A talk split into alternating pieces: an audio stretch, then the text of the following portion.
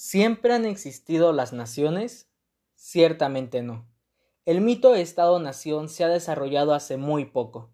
Bueno, relativamente si lo poco para ti equivale a más de mil años de antigüedad, claro. El mito ha desarrollado mecanismos tan poderosos a través de la apropiación cultural, algunas veces para elaborar la idea del nacionalismo. A veces uno ya rancio o moderno, siguen siendo lo mismo, como el helado de vainilla y fresa, siguen siendo helados. En el capítulo de hoy destrozaré tus sueños de infancia y hablaremos sobre el mito de la nación.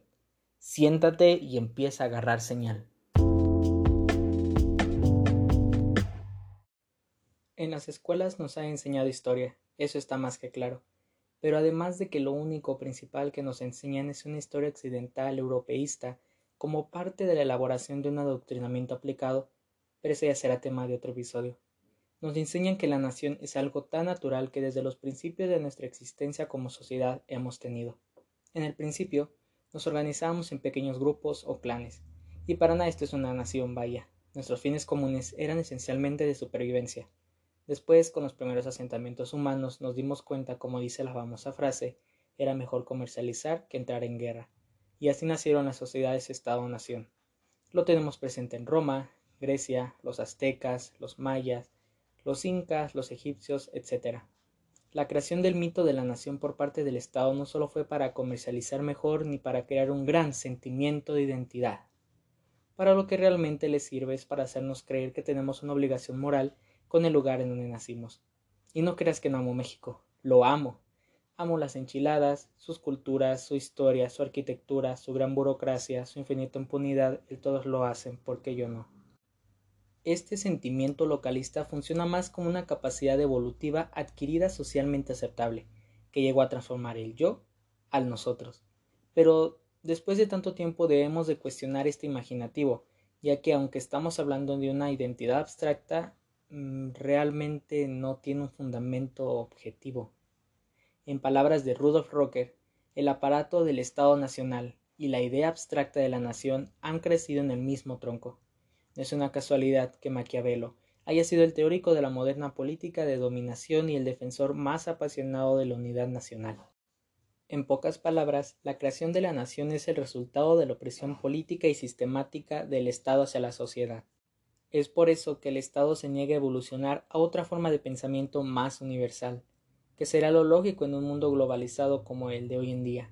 El nacionalismo existe para perpetuar el poder intrínseco del Estado mediante el poder de discurso.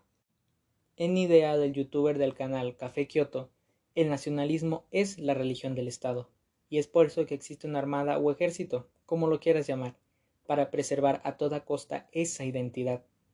Es así como todas las naciones del mundo ya no son lo que eran hace 100 años, 50, 30, hasta 20 años. El Estado, por medio de la historia, ha creado un mecanismo para que a pesar de que la globalización se imponga, siempre se encuentre el sentimiento de identidad. Ahora bien, la historia que cuenta el Estado es a su conveniencia. En México, igual que en otros países, la historia está manipulada para hacer ver a un país casi perfecto y glorificarlo. ¿Por qué acaso no nos cuentan sobre el intento de genocidio hacia la comunidad asiática en el pasado? ¿O por qué no nos dicen que la Revolución Mexicana solo duró menos de un año y no los diez que nos dicen? Porque los nueve años más meses solo fue una guerra de bandos y espero que lo tengamos muy presente. El nacionalismo, en pocas palabras, es muy difícil que vaya a desaparecer. Se encuentra tan arraigado en nuestra sociedad que en cualquier ciudad o pueblo que vayas encontrarás una expresión del mismo. Mi recomendación, infórmate. No te quedes únicamente con lo que el Estado te dice que es cierto.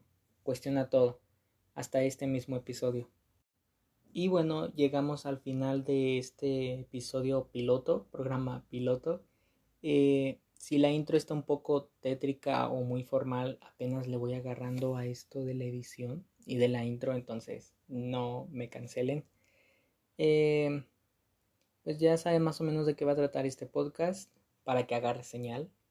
Temas que tú quieras saber, me los puedes mandar a mi Instagram, que me encuentras como arroba francisco mz alvarado. Podemos hablar de temas, por ejemplo, de lo que se viene en la agenda para, para realizar nuevos episodios, ¿no? es si la policía tiene el monopolio de la violencia, si las cárceles verdaderamente son centros de reinserción social, eh, si la educación, el sistema educativo eh, de nuestros tiempos es obsoleto, obsoleto. Es que ya casi no carburo. Me acaban de poner la vacuna y me siento raro. Estoy escuchando borroso. Eh, es obsoleto. Creo que esa es la palabra. Y muchos temas más. También va a haber invitados e invitadas, políticos, políticas, activistas y demás personas que quieran unirse a este pequeño proyecto que espero que sí vaya a dar resultados. No sé qué vaya a pasar con él, pero pues estamos para experimentar, ¿no? Así que nos vemos en otro episodio y viva México.